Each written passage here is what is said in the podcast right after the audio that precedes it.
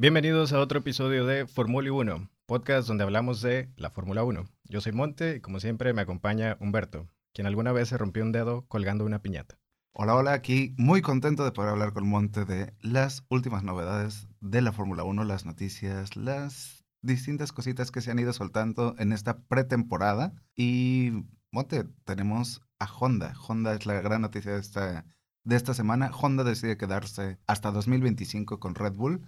¿Cómo ves? ¿Cómo te sientes al respecto? Eh, al principio no entendía por qué se iban, luego no entendía por qué regresaron, pero ya medio agarré la onda. Al parecer, eh, bueno, fue, fue porque ganaron el campeonato, ¿no? Es como, ah, ganamos, hay que, sí, siempre sí nos quedamos, ¿no? Pero además, según entendí, em, el, el departamento de Red Bull, Red Bull Powertrains, se llama, que iban quienes iban a trabajar en el motor del, no para esta temporada, del 2023 en adelante, eh, decidieron aguantarse hasta el 2026 porque al parecer va a haber eh, algunas ventajas para atraer a, en específico a Volkswagen, pero para traer otros equipos y ellos como van a entrar como un equipo nuevo, van a tener esas, esas libertades, mayor dinero, más tiempo para prepararse, entonces es justo, aunque no sé si, si te tocó ver este, algunos videos que hicieron de como de despedidas hacia Honda. Sí, fueron muy emotivos, muy simpáticos, muy bien hechos, muy bien producidos. Y ahora va a ser un poco incómodo porque se despidieron, pero van a seguir ahí. A la basura. Pero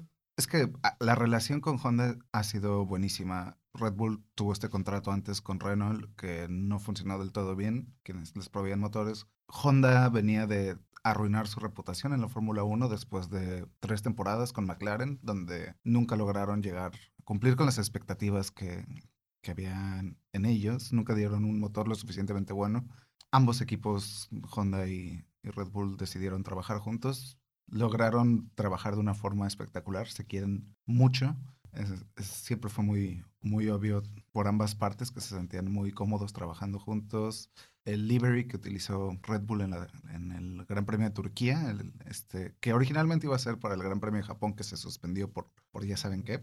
Ajá. Este. El, el, blanco, ¿no? El blanco, el blanco, el livery blanco era un homenaje a, Honda y de agradecimiento. Ah, también Honda ha trabajado particularmente con Alpha Tauri, el, el, el hijo. El hijo de, del equipo Red Bull, que es con quienes entraron originalmente y ya después se pasaron a, a, Red Bull completo. Y han tenido siempre una muy buena relación. Bien sabido que la presencia de Yuki Sonoda en, en Alfa Tauri es pues para tener un representante japonés en un equipo con un motor japonés, ¿no? Entonces, creo que hay muchas distintas maneras de ver por qué funciona así, este, por qué decidió por fin quedarse Honda con Red Bull y me parece una noticia muy linda. Honda es un... Sí, Era, era muy pronto para que se separaran. Sí. Y ahora que viene el, próximamente, en unos años viene el, cambio de regulación, ya estarían ya cediendo y dándole el, resto de, los poderes a Red Bull para que ellos hagan sus, sus motores, ¿no? Y pasándole toda, todo el acordeón. Eh, muy bien, bueno, pasando a otras noticias. La verdad, yo personalmente no quisiera invertirle mucho tiempo a este drama, pero sigue la discusión de la última carrera de la temporada pasada. Al parecer la FIA va a tener su veredicto final hasta mediados de febrero. Y según esto, estoy haciendo comillas, em, Hamilton va a tomar su decisión si se queda o no en el equipo basado en, en ese veredicto.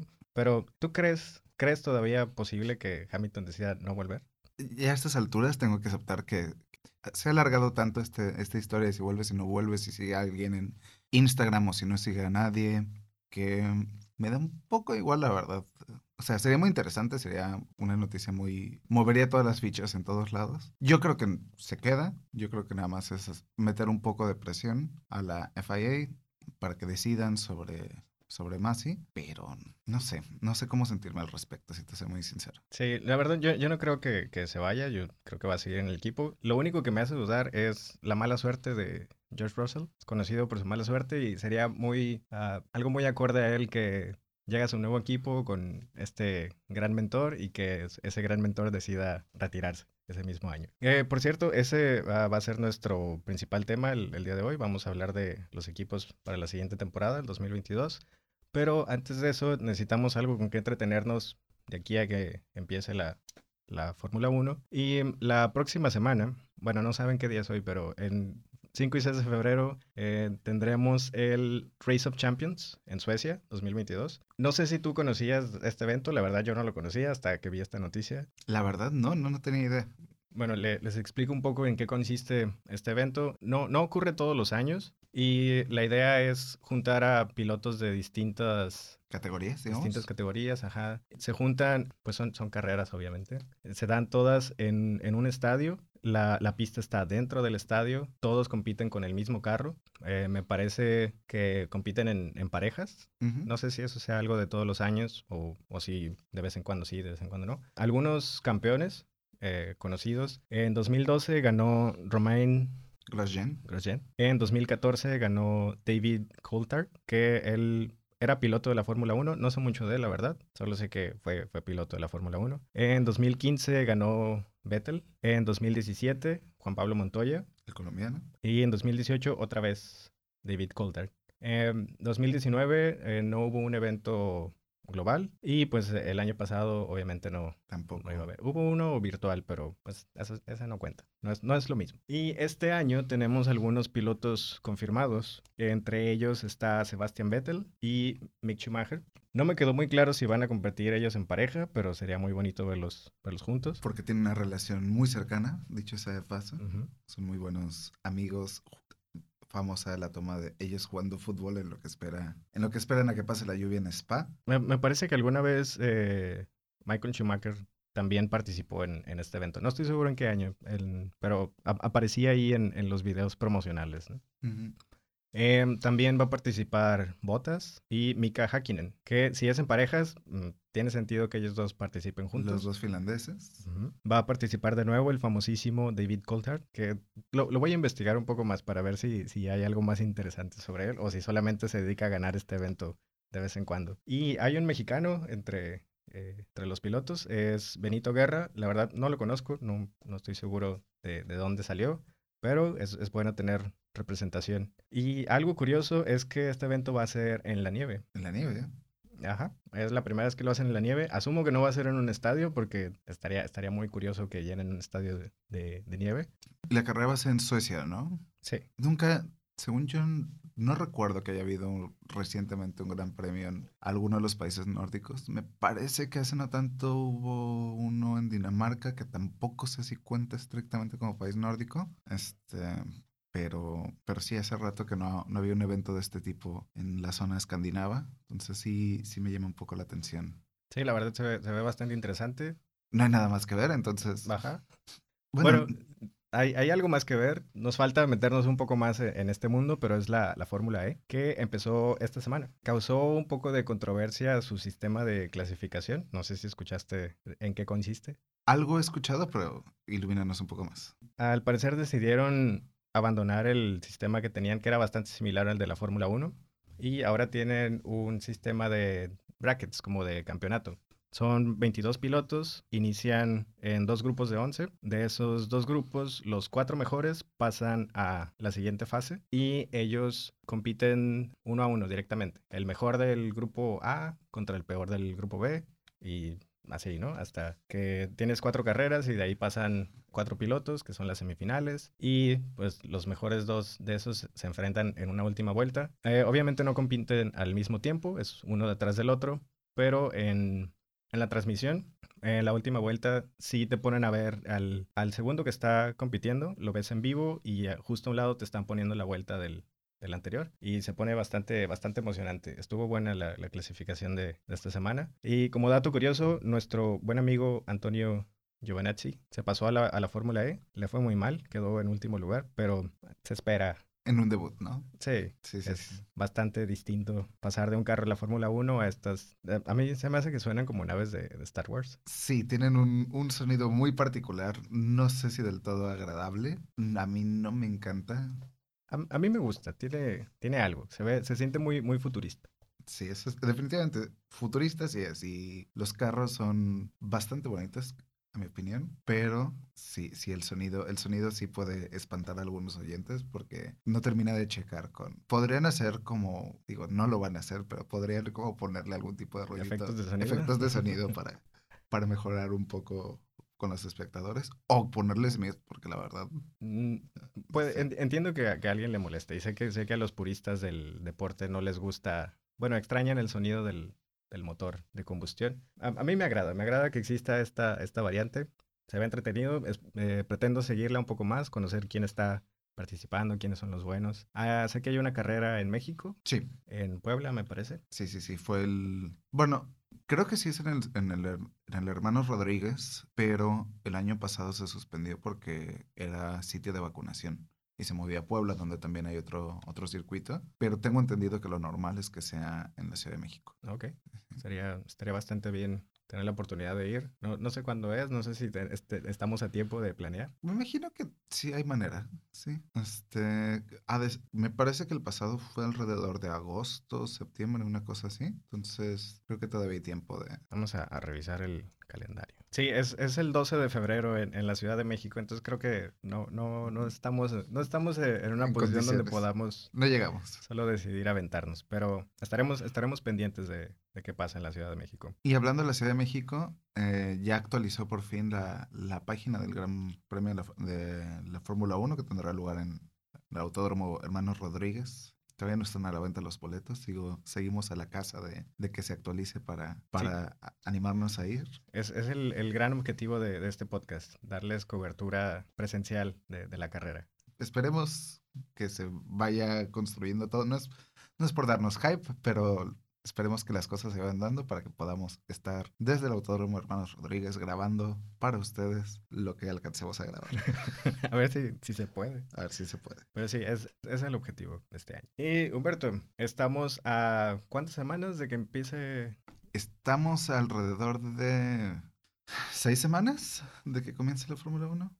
A finales de febrero, principios de marzo, empiezan las pruebas que van a estar divididas este año. Va a haber una sesión de prueba no oficial en Barcelona, en el circuito de Montjuic. A puerta cerrada, ¿no? A puerta cerrada. La idea, tengo entendido, es para evitar que se... Como es un cambio de regulación, como no sabemos cómo van a estar todos los carros al, al momento de llegar, quieren evitarse un poco la vergüenza de de no poder arrancar el carro varias veces, de que de pronto llegue el McLaren de turno y no les prenda el, el motor. Entonces, para evitarse esa, esa vergüenza en público, van a hacer una primera sesión. Van a hacer la privada.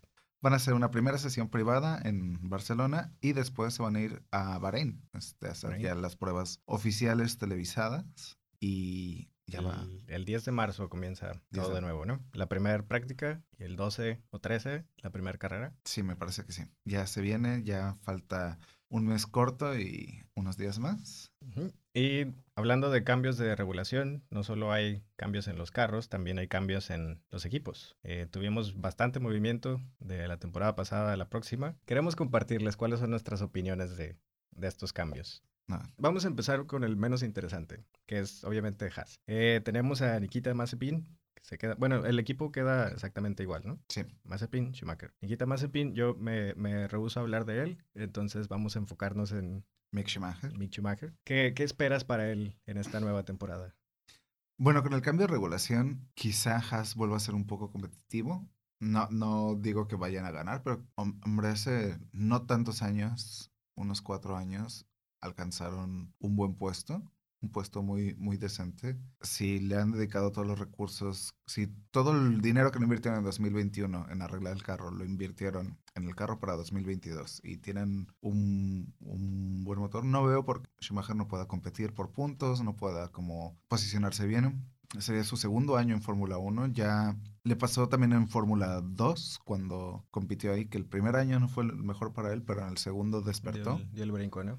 Sí, y podría suceder lo mismo este, este 2022 con Mick corriendo un poco mejor. Ya le vimos dentro de lo que cabía, porque ese Haas era muy, muy bruto. Dentro de lo que cabía, logró llevar el carro lo más, lo más allá que se pudo. A algún roce con Verstappen en algún momento, algún roce con Hamilton. Llegó a salir de la Q3. ¿Alguna, una, vez? alguna vez rebasó a Nikita Mazepin en Mónaco, que es muy difícil rebasar en Mónaco. Ahí fue un muy, muy, muy, muy buen movimiento. Entonces, si tiene un carro más competitivo, no veo por qué no, no podría tener una mejor oportunidad, ¿no? Ya, logró, si no me equivoco, un punto. ¿Un punto el año pasado? No, cero puntos. Cero puntos. Cero okay. puntos. Estuvo muy cerca, creo que hubo un onceavo puesto, pero no, nunca llegó a estar en los puntos en algún momento de la carrera. Me parece que en el Gran Premio de Hungría, pero eventualmente terminó cayendo. Sí, la, la tenía muy difícil. Pero sí, siendo realistas, digo, no esperamos que, no esperamos un podio de No, Eh, yo, ¿no? yo creo que no. puntos. Sí, Quizá un punto, sí. unas, unas tres carreras con punto. Me parece, me parece asequible. Hasta ahora, ¿no? Ya, ya, creo que una vez que tengamos información de, de esa primera práctica de prueba cerrada, podremos especular un poco más. Podrá, podrá soñar más alto tal vez, o tal vez se confirma que No. seguirán igual de mal, ¿no? Sí, efectivamente.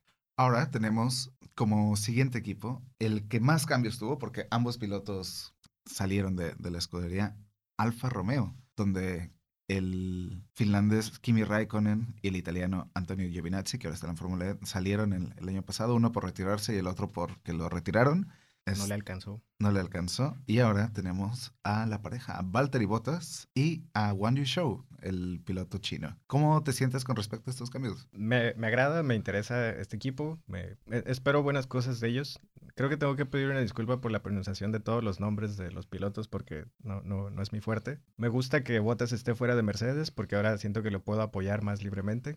Ya no es parte de- del, del equipo de los malos, como no en desempeño, ¿no? Sino en, Los que ya estábamos hartos de que ganaran. Sí, no sé, me, me agrada. La verdad, no espero que les vaya muy bien. No. No, no creo que tengan lo necesario como para estar compitiendo en... Obviamente no por el campeonato, tampoco por lo, lo que llaman la Fórmula 1.5, que es de tercer lugar hacia abajo. Em, pero es, es bastante interesante ver a este nuevo piloto, primer piloto chino. Eso creo que va a traer grandes, grandes cambios a la Fórmula 1 de aquí en adelante. Y no sé, vamos a ver de qué está hecho Botas. Ahora sí, ya fuera de Mercedes, ya no siendo el segundo de alguien. A ver qué, qué nos da. A ver si Botas es quizá pez grande para Charco Chico. Podría ser. Aunque ta- también no me extrañaría que estuviera muy a gusto con ese rol. Sí, creo que le fue súper bien cuando estaba en Williams. En Williams, antes de, de llegar a Mercedes, le fue muy bien, eh, muchos puntos, llegó a hacer podios en Williams. Precisamente de ahí lo pescó este, Mercedes. Y siento que perdió un poco esa confianza que tenía como en sí mismo. Al, digo, creo que a cualquiera le podría pasar, como compitiendo con Lewis Hamilton. Me imagino que pierdes bastante la confianza en ti mismo. Sí, además saber que no, no tienes la libertad para, para aventarte a ganar todas las carreras, ¿no? Tienes que estar siempre pendiente de lo mejor para el equipo, que solía ser lo, lo peor para, para él. Para él. Eh, algo que he escuchado es que mm, creo que Bottas no, no ha demostrado ser muy bueno en estar en, en como en las posiciones medias en la carrera. No es quien tiene la mejor técnica para defender o rebasar. O sea, casi siempre le tocaba estar hasta enfrente. Entonces esto va a ser algo que, Una que nueva tendrá- experiencia. Ajá, tendrá que, que demostrar. Y también eh, en internet hay alguna, no preocupación, pero sí se habla de que la química entre estos dos pilotos podría ser un poco, eh, no, no difícil, más bien eh, estaría ausente. Uno puede ser por problemas de comunicación, De la, bar- la barrera del lenguaje, ajá, además que Botas es alguien bastante serio. Sí. Y serio y, y maduro, ¿no? Porque aparte no, no sientes que sea como, no sé, un Ricardo accesible de, de, o sea, tener más de 30 o 30 y accesible, sino como que es un, es un señor. Sí, Es Don Botas. aunque ganó el premio al mejor TikToker de- del año. Sí, bueno. Creo que porque era el único, pero, pero, Pero ganó. Eh, aún, aún así, subieron una foto muy agradable eh, de ellos dos visitando el museo de, de Alfa Romeo. Y Botas está, está sentado en un, en un modelo viejo, no, no recuerdo qué, qué modelo era exactamente, pero eh, es bueno ver que, que están compartiendo como esos momentos, ¿no? Un poco más, más ligeros, más relajados. Y pues también ta- es... A diferencia de, de Haas, que no espero mucho, mucho cambio, creo que este equipo va a ser algo totalmente distinto a, a lo del año pasado. sí, definitivamente. Y en cuanto a Wang Yu Show, a mí me da curiosidad. Sé que quizá no era el mejor piloto de la Fórmula 2 para, para, sí que subir de categoría, pero, y hay que decirlo, llega con, con dinero, llega con patrocinadores. Él sí llegó con su panecito bajo el brazo. Ajá. Y sí, me, me, me da curiosidad, sobre todo por el mercado chino, que es uno de los mercados más grandes y populares del mundo. Entonces va a abrir muchísimas puertas. Vamos a ver si Alfa Romeo le da un carro como para, para brillar o si nada más es- va a ser como de esos pilotos de países peculiares que no, que no destacan más allá de, de la bandera. Y hablando de pilotos peculiares, cuéntanos un poco también de Williams. Williams. Williams tuvo, bueno, tiene un equipo que a mí me, me agrada bastante, así ellos en, siendo personas nada más, más, más, que, más que pilotos. Regresó Alex Albón a la Fórmula 1, el regreso bastante esperado, creo que gran parte de los fans lo querían de regreso. Ya al fin logró salir del simulador de Red Bull y ahora está de vuelta, de vuelta en un carro. La verdad no, no espero gran cosa de, de Latifi, creo que no. Se, ve, se veía sólido en su desempeño el año pasado, pero no, no es uno de los que espero que dé un gran salto como Schumacher o el mismo Albon. Em, creo que me emociona más el, regreso de, de, Alex que el posible desempeño de, de Latifi. Sí, es que francamente Alex es, para quienes lo siguen en redes sociales o para quienes lo han visto en sus transmisiones de Twitch mientras este, juega, es de los más simpáticos personajes. Es de la camada, es de la camada de Lando Norris, de George Russell, este, de Charles Leclerc, en la que juegan mucho en línea, juegan entre ellos, se divierten, crecieron juntos básicamente viajando de torneo en torneo y tuvo muy mala suerte en Red Bull. No, no, no dio la talla en Red Bull cuando había que darla. Sí, que estuvo bastante raro, ¿no? Porque su, su primer año, su, bueno, su primer medio año le fue Super. muy bien. Pero, de nuevo, competir. A veces es, honestamente, es difícil competir con uno de los grandes. Uh, tú puedes hacer tu mejor esfuerzo y realmente no, no dar la, la, talla. Y a pesar de que tú estás echándole todas las ganas, todas las ganas, a veces nada más no se da, no se... No, no, era, no era su momento. No era su momento, pero creo que es un tipo muy trabajador, muy eh, diligente. Eh, se quedó como piloto de reserva este, en Red Bull, trabajando de la mano con Sergio Pérez, trabajando de la mano con Max Verstappen, eh, haciéndose muy querido por parte de todo el equipo. Y, pues a mí me dio mucho gusto ver que Red Bull trabajara por conseguirle un, carro nuevo, ¿no? Por conseguirle un puesto en, en Williams en este caso. A pesar de que Williams y para quienes no saben, Williams tiene motor de Mercedes y normalmente ese puesto hubiera estado reservado para un piloto de Mercedes, como antes George Russell, pero este, lograron, hicieron el esfuerzo por él y lograron conseguirle este, este carro para 2022. Sí, sí, sí. Sé que al inicio había un poco de controversia de que, ah, todavía tiene contacto con el equipo de Red Bull y va a estar en un equipo que tiene motor de Mercedes, que tanta información va a haber ahí intercambiada, qué tanto lo van a aislar a él del equipo para que no tenga acceso a esa información. O sea, va, va a estar interesante también. Sí. Eh, el siguiente equipo sería Aston Martin. La verdad, te voy a ser muy honesto, no tengo gran cosa que decir sobre este equipo. Uno, porque se queda igual, y otro, porque creo que los dos pilotos están en posiciones um, de... Siento que no, no hay mucho campo de, de hacia dónde crecer. Sí, creo que Aston Martin es que se van a quedar los dos pilotos, Sebastian Vettel y, y, Lance Stroll. Creo que es un equipo que va a ser bueno en unos años. Todavía están en ese proceso de, de transición. Están invirtiéndole mucho dinero, están consiguiendo los mejores técnicos, los mejores ingenieros que hay para poder hacer un buen carro en unos años. Consiguieron a Sebastian Vettel para ayudar a trabajar en la parte más técnica para ir haciendo crecer este carro, pero siento que en este momento sigue siendo un proyecto, ¿no? Es un proyecto de, no espero que, que ganen el campeonato. Sí los vería alguno de los dos consiguiendo algún podio o incluso en el caso de Vettel algún ganando Vettel, una carrera. Ajá, una carrera que pueda ganar Vettel y ajá, es cuestión de esperar a, a, ver cómo se les va dando, qué tan buen año tienen, qué tan buen carro tienen. No, Vettel es el tetracampeón, es uno de los grandes pilotos de todos los tiempos. Y Lance Stroll se va haciendo cada vez más, más seguro en su posición. Este se va haciendo piloto cada vez, mejor piloto cada vez. Y espero que les vaya bien pero no espero mucho este año, no espero fuegos artificiales en 2022. Sí, yo, yo tampoco. Veo a Lance Stroll todavía un poco, un poco verde, un poco novato, y a Vettel yo lo siento muy relajado, como que no tiene necesidad de abetarse y esforzarse demasiado por querer lograr algo que tal vez está fuera de las capacidades del equipo. Entonces los veo como un equipo de media, media tabla, tabla hacia abajo. Sí, sí, sí, definitivamente. Luego vamos con tu equipo favorito. No sé si es tu equipo favorito. ¿no? Sí, sí, sí, ese es Alfa Tauri, quienes mantienen sus mismos pilotos, Pierre Gasly y el japonés Yuki Tsunoda. Sí es mi equipo favorito, me gusta, le tengo cierta simpatía, me caen muy bien los dos pilotos.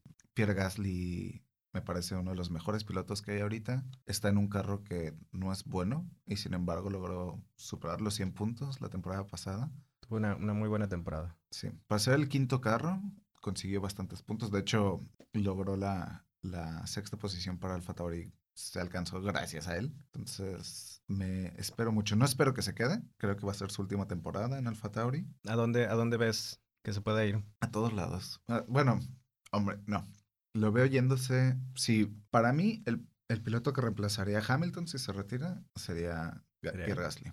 Sería como la elección, la mejor elección que podría ser Mercedes. Es joven, pero no es tan joven. O sea, tiene unos 26 años. Tiene muchos años ya de experiencia en la Fórmula 1. Ya ha tenido, ha estado en todos los puestos del podio. Una victoria, un segundo lugar, un tercero. Eh, es, una, es un piloto muy preparado, muy, muy consciente. Y sí, yo sí lo veo. Lo veo yéndose un grande, lo veo yéndose. O sea, si se abre alguna de las puertas, ya sea en McLaren, ya sea en, en Mercedes, incluso el mismo Ferrari, sí lo veo yéndose, yéndose a esos equipos. Y en el caso de Yuki, eh, esperemos que tenga un mejor año que el, el primero, que tuvo sus momentos muy brillantes Al final, al final y tuvo sus momentos muy bajos. el resto de la temporada. Sí, pero que me cae muy bien, me parece simpatiquísimo, es pequeño, es chistoso, está loco, grita, dice todas las groserías que, que existen, han existido y existirán, y es un personajazo y, y es un chico muy rápido. Nada más falta un poco que se cuadre un poco, es muy joven, tiene 18 años, va, a- va a cumplir 19. Yo creo, bebé. yo creo que si le dan un poco más de tiempo y, y el- ahora que sigue la, el acuerdo con Honda, yo creo que le van a dar bastante más tiempo, pues esperemos que, que cumpla. Sí, pinta, pinta para que sea su equipo por, por varios años. Sí, definitivamente. Y sí, a, a Gasly yo, yo lo veo más regresando a, a Red Bull. Ay, no sé. No Porque creo, creo que no, no les conviene eh, perderlo. mantener la dinámica de Verstappen y Pérez por mucho tiempo. Creo que esa dinámica era pensada para apostarle todo a un piloto e ir por el campeonato. Y creo que en algún momento van a tener que irse a, a tener dos pilotos más parejos para lograr el, ¿cómo se llama? El, el campeonato de De, constructores. de constructores. Pero bueno, antes de brincarnos a Red Bull, tenemos que pasar por Alpine. Alpine, este, tenemos a Alpine. Fernando Alonso, Esteban Ocon, ¿cómo te sientes? ¿Cómo, cómo ves a este equipo, al equipo francés? Este, este equipo creo que es el que puede dar el salto más grande comparado a- al, al de los, al del año pasado, por lo menos. Creo que el cambio de regulación les viene muy bien. Sospecho que va a ser el último año de Fernando Alonso, a menos que se quedara como muy cerca de ganar el campeonato y que se le quede la espinita. Pero eh, me estoy haciendo la idea que sería su último año, ya sea que se despida con un- una muy buena participación o que sea todo lo contrario, que el carro no funcione y que diga ya se acabó. Y eh, Ocon me parece muy, muy sólido. Creo que él se va a mantener ahí por varios años. Siento que es el, el piloto del, del equipo. Sí. Y creo que le hace muy bien estar con, con esta figura que es Fernando Fernando. Alonso. ¿no? Fernando Alonso, que ya tiene más de 20 años compitiendo, o casi 20 años compitiendo en la Fórmula 1, toda una vida, y uno de los mejores pilotos. Me, me encantó verlo la temporada pasada, para mí fue el rookie del año, definitivamente. este, y en el caso de Ocon, pues él confirmado que se va a quedar porque tiene un contrato de, creo que eran cuatro años el que le hicieron. Entonces yo creo que esa es la apuesta de Alpine para, para largo. Y en el caso de Alonso, si se va, Alpine tiene en reserva a Oscar Piastri, el recién campeón de Fórmula 2, uno de los mejores pilotos que han salido. Ganó Fórmula 3, ganó Fórmula 2 y ahora está como piloto de reserva Fórmula 1. Entonces tienen pilotos para rato, por suerte. Vamos a ver si les da el carro, si no, si no hicieron un Renault como siempre y, y- y se les va mal. Pero es un equipo al que sí, tengo muchas ganas de que le vaya muy bien. Sí, yo tengo, tengo la, la sospecha de que les va a ir bien este año. No sé si tan bien como para estar ahí en tercer, cuarto lugar, pero me, me da- me dan buena espina. Y hablando de cuartos lugares, tenemos a, a la papaya, las papayas, a McLaren, eh, que se queda con el mismo lineup, Lando Norris, Daniel Ricardo. ¿Qué nos puedes decir de ellos? Bueno, primero, sé que es quizá tu equipo favorito. Eh, sé que hay una parte tuya que le tiene bastante afecto a Ricardo en particular. Este también fue el primero al que viste ganar una carrera completa. Es cierto, fue... Sí, lo- los vi llevarse el 1-2 en la primera 1-2. carrera que vi. El único 1-2 de la temporada pasada, por Ajá. cierto. No sé qué pensar exactamente de ellos. Me, me- Lando Norris me parece un pilotazo. Me parece que es eh, la figura y marca de, de McLaren. Creo que tiene como toda esta simpatía, todo esta, este aire de, de juventud y de, de empatía que pocos pilotos ahora tienen. Sí, es, es muy, muy afable el muchacho. Y, y es muy bueno. El, el, maldito es muy bueno, ¿sabes? Le corre muy bien. Eh, ha tenido algunos errores de juventud, pero fuera de eso, y episodios de mala suerte, pero fuera de eso ha estado, tuvo un excelente año el, el 2022. Y Daniel Ricardo, por el otro lado, viene de un año malo. O sea, a pesar de su victoria, fue un año... Sus últimos años no han, no han sido... Muy brillantes. Lo mejor. Ajá. Ajá. Y, y, pues fue un año donde pues, tenías a Lando Norris quedando tercero, cuarto y él no pudiendo pasar del Q3, ¿sabes? No, no pudiendo pasar de... No pudiendo llegar a los puntos constantemente. Entonces, me da curiosidad ver si logra volver a sacar ese piloto que siempre, siempre había sido, un piloto muy competitivo, muy agresivo, con su dive bomb muy famoso en el que frena mucho después que el resto de los pilotos y re rebasa justo en las, en las curvas. Entonces, si empieza a sentirse cómodo con el carro, los veo haciendo buena pareja. Sí, yo de, de Ricardo a pesar de que me cae muy bien, si yo fuera más, más fan del equipo, más fan de, de, él en específico, sí me sentiría en deuda. Como que sí necesita demostrar que sigue siendo ese, ese piloto y tiene, tiene este año para hacerlo, ¿no? Y de Norris, en la cultura de la Fórmula 1 en Internet, existe la Fórmula 1.5, que es donde le dan seguimiento a las carreras, ignorando a los equipos que van hasta arriba, porque esa separación es demasiado grande y se vuelve poco interesante. Entonces, en la temporada 2021, la Fórmula 1.5 la ganó Lando Norris. Y es, era, era muy agradable verlo a él como el campeón de la temporada. Eh, aunque ya pensándole un poco, siento que le falta madurez y le falta, le falta un, un poquito de, de, ganas. Por lo menos así lo percibo, para que logre ser campeón. Algo que tenía Verstappen en, en la temporada pasada. Sí. Ese, ese enfoque 100%, creo que todavía le falta a Norris. Pero creo que los, los errores que cometió esta última temporada le van a servir para, para dar ese paso extra. Sí, como que siento que, que durante varios años había sido un poco como, hey, me sorprende estar aquí, me está, le estoy pasando muy bien, este, qué gusto tener la oportunidad, pero siempre, nunca había tenido quizá la, la expectativa de ganar, este, por estar en McLaren, que McLaren está en un proceso de reconstrucción, etcétera, pero este año que estuvieron muy cerca, que estuvo muy cerca de ganar una carrera, que quedó un segundo puesto, que constantemente estuvo en los segundos lugares, pues... Espera, ¿cre ¿crees tú que si los hubieran dejado competir a Ricardo y a Norris en esa carrera, hubiera ganado Norris? No, no, no llegaba. Ok. Sí va atrás. O sea, por, por llantas y eso, o sea, si le intentaba competir por la posición en la que estaban, no, no creo. Aparte de que era Monza, y bien, Monza no es muy, muy sencillo rebasar. Rebasar. Entonces, no, no creo que hubiera sido. Creo que si no hubiera llovido, hubiera ganado Ah, este, sí. hubiera ganado en Sochi. Y recordemos, hizo Paul, hizo Paul delante de Max Verstappen y Lewis Hamilton con mucho mejores carros que él, delante de Charles Leclerc, que ya había hecho dos poles ese año. O sea, sí es. Llegó en un muy buen momento, estaba muy vivo, tuvieron mala suerte, pero este, ahora que ya se pudo acercar lo suficiente y no lo alcanzó, creo que ya va a despertar esa hambre que quizá antes no tenía porque no la, no la esperaba. Sí, esp esperemos que sí. Este, este, equipo, no sé si es mi favorito, pero sí tengo ganas de que les vaya muy bien. Y hablando de equipos con hambre, Ferrari.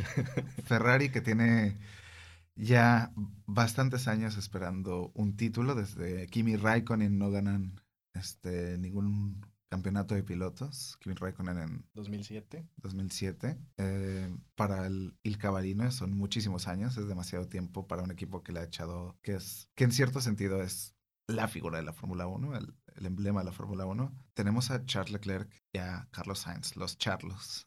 Carlos. Mira, antes de pasar a, ellos como pilotos, solo quiero decir que Ferrari se están echando muchas flores, están prometiendo muchas cosas para la próxima temporada, que traen cosas como que nadie se espera, no sé qué.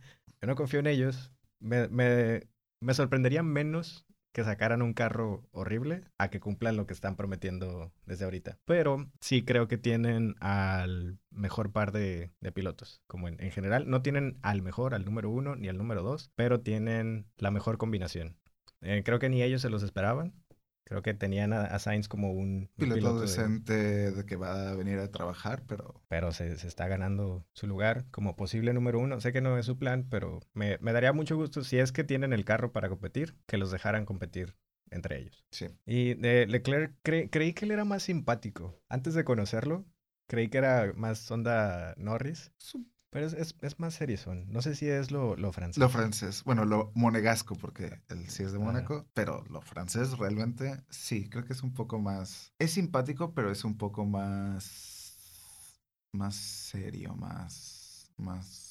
Sí. Sí, con- contrario de Carlos Sainz, que él, él sí me cae muy bien, es muy simpático. Por un, por un tiempo creí que me caía un poco mal, pero me di cuenta que era culpa de la serie Drive to Survive, porque tiene un episodio muy malo donde sale él jugando golf con su primo o algo así. Sí. Y dije, ¿quién es este güey, este snob que juega golf? Pero ya conociéndolo un poco más, me, me cae muy bien. Bueno, Carlos Sainz es Carlos Sainz Jr., hijo de Carlos Sainz, Don Carlos Sainz, eh, uno de los grandes pilotos de rally que, que ha ganado Dakar por lo menos dos veces, no recuerdo exactamente cuántas, pero sé que dos se ha ganado. Y es una, una leyenda del automovilismo, particularmente en España, obviamente, pero muy conocido. Entonces, ahora sí que él creció oliendo, oliendo motores. Entonces no me sorprende que, por lo menos en la parte de ética de trabajo, este, que sea tan cumplidor y que haya, porque he estado en muchos equipos, he estado, eh, Carlos Sainz fue el único piloto que le ha, que le, le ha logrado ganar en, en puntos y clasificación a Verstappen cuando estuvieron juntos en Red Bull, Toro Rosso. Toro Rosso. Luego estuvo en Renault. Estuvo en Renault, no sé si dos años. eh, después McLaren y ahora Ferrari. Creo que ha pasado por los equipos, varios de los equipos más grandes, cumpliendo siempre, siempre adelantando a sus compañeros. En este caso, sorprendentemente, con, con Charles Leclerc, que es el, el bebé de el bebé estrella de, de Ferrari. Entonces, yo sí, le- lo- me da mucho gusto que se le esté yendo bien. Siento que es un tipo que trabaja mucho, que quizá quizá no tenga el talento natural innato que tienen Leclerc, Verstappen, George Russell, pero que tiene como todo el trabajo para, para cumplir y, y sobresalir Sí, bueno, la primera predicción que hemos hecho es que va a ganar su primera carrera este, este año. esta temporada, ¿no? Sí. Sí, esperemos que le vaya bien al, al cejón. y pasamos al penúltimo equipo, que es Red Bull, donde está nuestro compatriota Sergio Pérez y el actual campeón Max Verstappen. ¿Te sorprende que hayan mantenido al equipo, que hayan mantenido a, a Checo? No, me parece que era el piloto que necesitaban. Creo que Red Bull, Red Bull tiene el problema, o ha tenido históricamente el problema de nunca, no ser muy buenos manejando dos pilotos. Siempre le han dado prioridad al mejor. Lo hicieron con Vettel cuando Vettel ganaba. Cuando Vettel dejó de ganar y empezó a brillar Ricardo, agarraron a Ricardo. Cuando llegó Verstappen, soltaron, se olvidaron de, como el meme este donde están los niños en, en la alberca, este, uno ahogándose y la mamá cuidando. Este. Bueno, ese fue Ricardo en algún momento y, y Verstappen ahora es el, el niño bonito. Entonces creo que el modelo de Red Bull es agarrar pilotos jóvenes, darles la oportunidad, traerlos, pero en esa etapa de sus carreras, como pasó con Albon, como pasó con Pierre Gasly, es los dejan en un sitio muy vulnerable si no tienen la madurez emocional, la experiencia, pues se quedan colgados, ¿no? Como pasó con Gasly, que creo que si hay un- no hay muy buena química este, con Red Bull, que es la razón por la que creo que no se quedaría en Red Bull, porque creo que no hubo muy buena química con, con el resto del equipo. Este, entonces, sí, es, esa pareja es difícil. Entonces, tener un piloto de 30 años, de más de 30 años, eh, estable emocionalmente, con una familia que, a quien honestamente le da más gusto, o sea, le da muchísimo gusto ganar una carrera. Con ganar una carrera es como, me doy muy por satisfecho.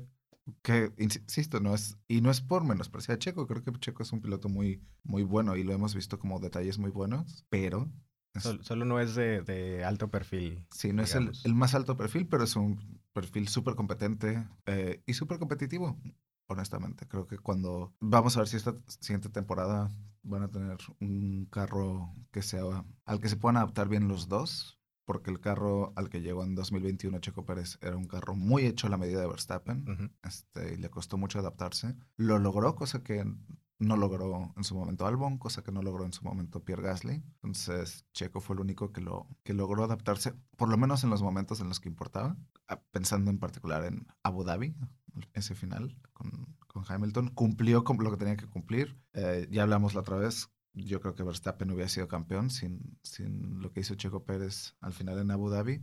No me sorprende que le hayan renovado el contrato. Me parece que es una buena pareja. Creo que aparte se llevan bien. Creo que se tienen cierto respeto entre ambos, cierto afecto incluso. Entonces me parece una, una buena pareja para un tipo que es quizá el mejor piloto hoy en día. Verstappen.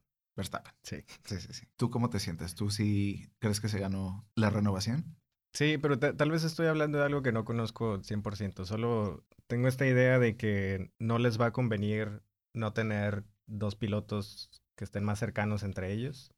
Sí es cierto que al final Pérez estaba manteniendo, en las carreras se mantenía al frente donde tenía que estar protegiendo la posición mientras eh, Max eh, entraba a los pits y, y demás. Tenía esta opción de, de defender.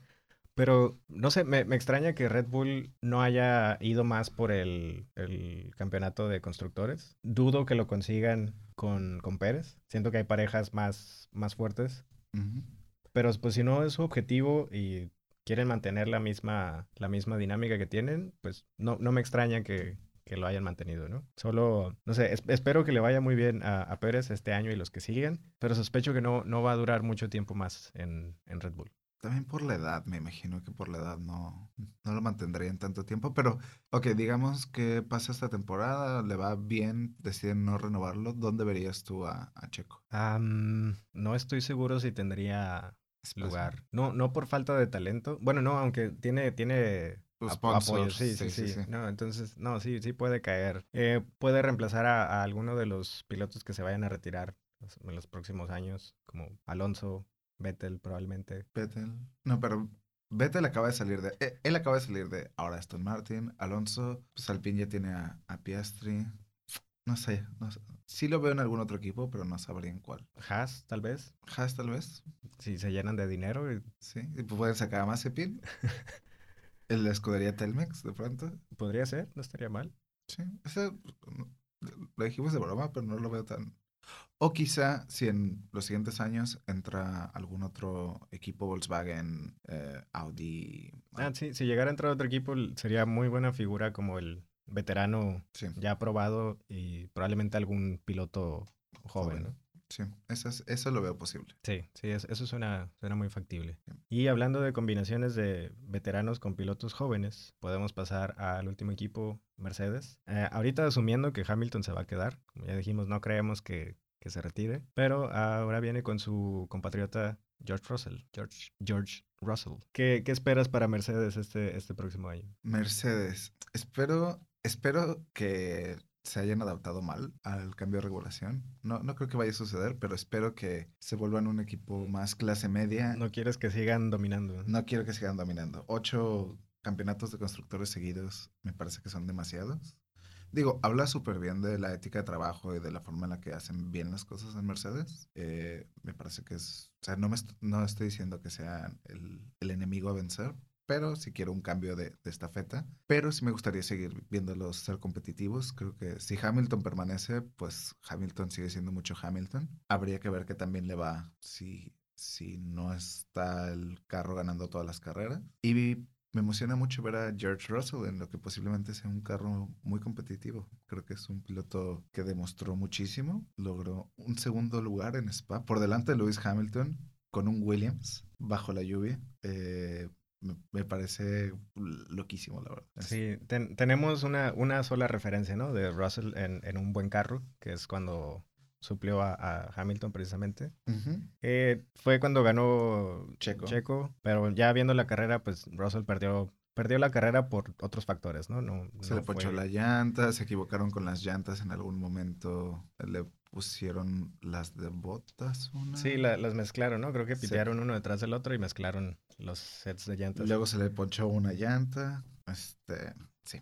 Sí, fue un desastre, pero se veía él muy, muy sólido en, en su manejo del carro, aunque era la primera semana que manejaba ese carro. Creo que mencionó que le tomó tiempo adaptarse a esas, esas sutilezas, ¿no? Al- a la hora de cuándo frenar, cómo llevar el carro en ciertas curvas. No, no es lo mismo de uno a otro. También era el carro de Hamilton, el carro hecho a la medida de Hamilton. George Russell es como 10 centímetros más alto o más de unos 15 centímetros más alto que Hamilton, entonces estaba manejando en un carro Chico. chi- chico.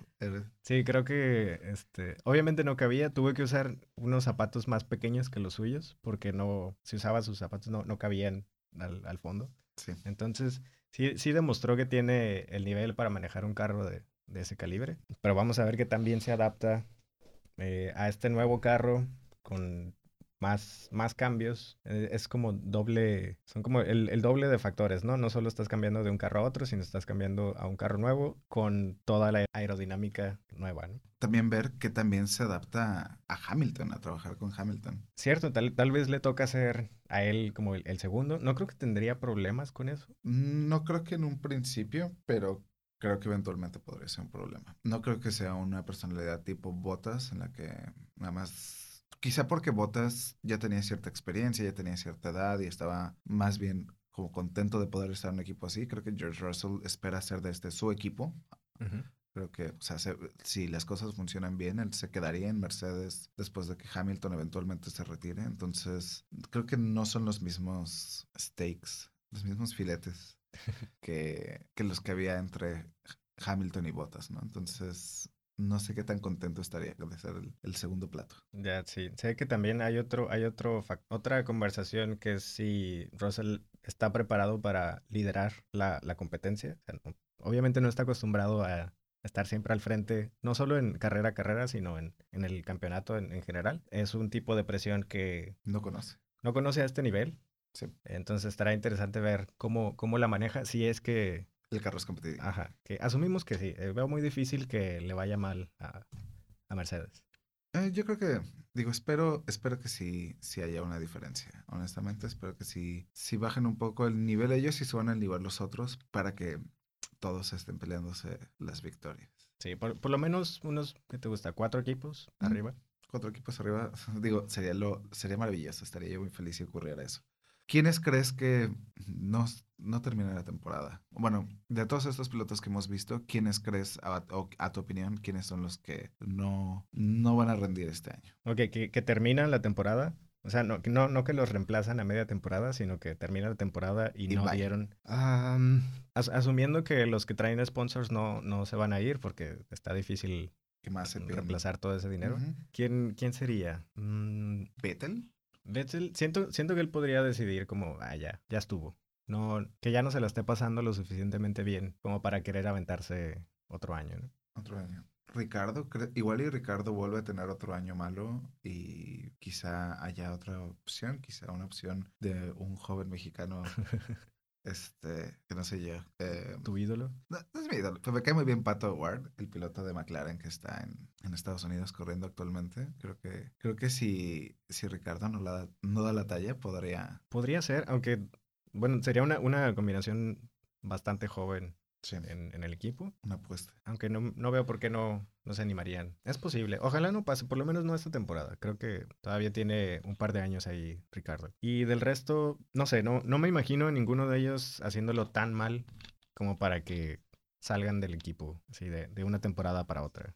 Y pues sabemos que no se van a deshacer de Mazepin, entonces. Pues a ver, a ver cómo les va. Bueno, y ya antes de terminar, antes de despedirnos, ¿por qué no nos das tu predicción del día de hoy? Que no es para hoy, ¿no? Es para la próxima temporada. En cada, cada semana, de aquí a que inicie la temporada, estamos dando una predicción. A ver qué, qué tan acertados somos. ¿Tienes, ¿tienes una para, para esta semana? Mi predicción para esta semana es que Latifi va a conseguir puntos en más de una carrera en la temporada. Creo que, que Ellen Williams va a tener un buen desempeño y va, va a lograr, digo, ya sería su tercer año en Williams, ya logró hacer puntos la temporada pasada, incluso antes que George Russell.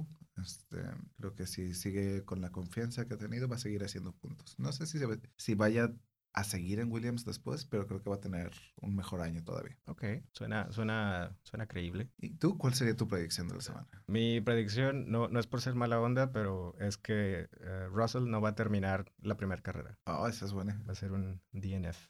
DNF. No, no, sé, no sé cómo, no sé por qué, no sé si sea su culpa o no, pero... No va a acabar. No, no la va a terminar. Y hablando de terminar, aquí termina el segundo episodio de Formuli 1. Muchas gracias por escucharnos. Hasta luego. Bueno, hasta luego. Recuerda, ravioli, ravioli, dame la formuoli.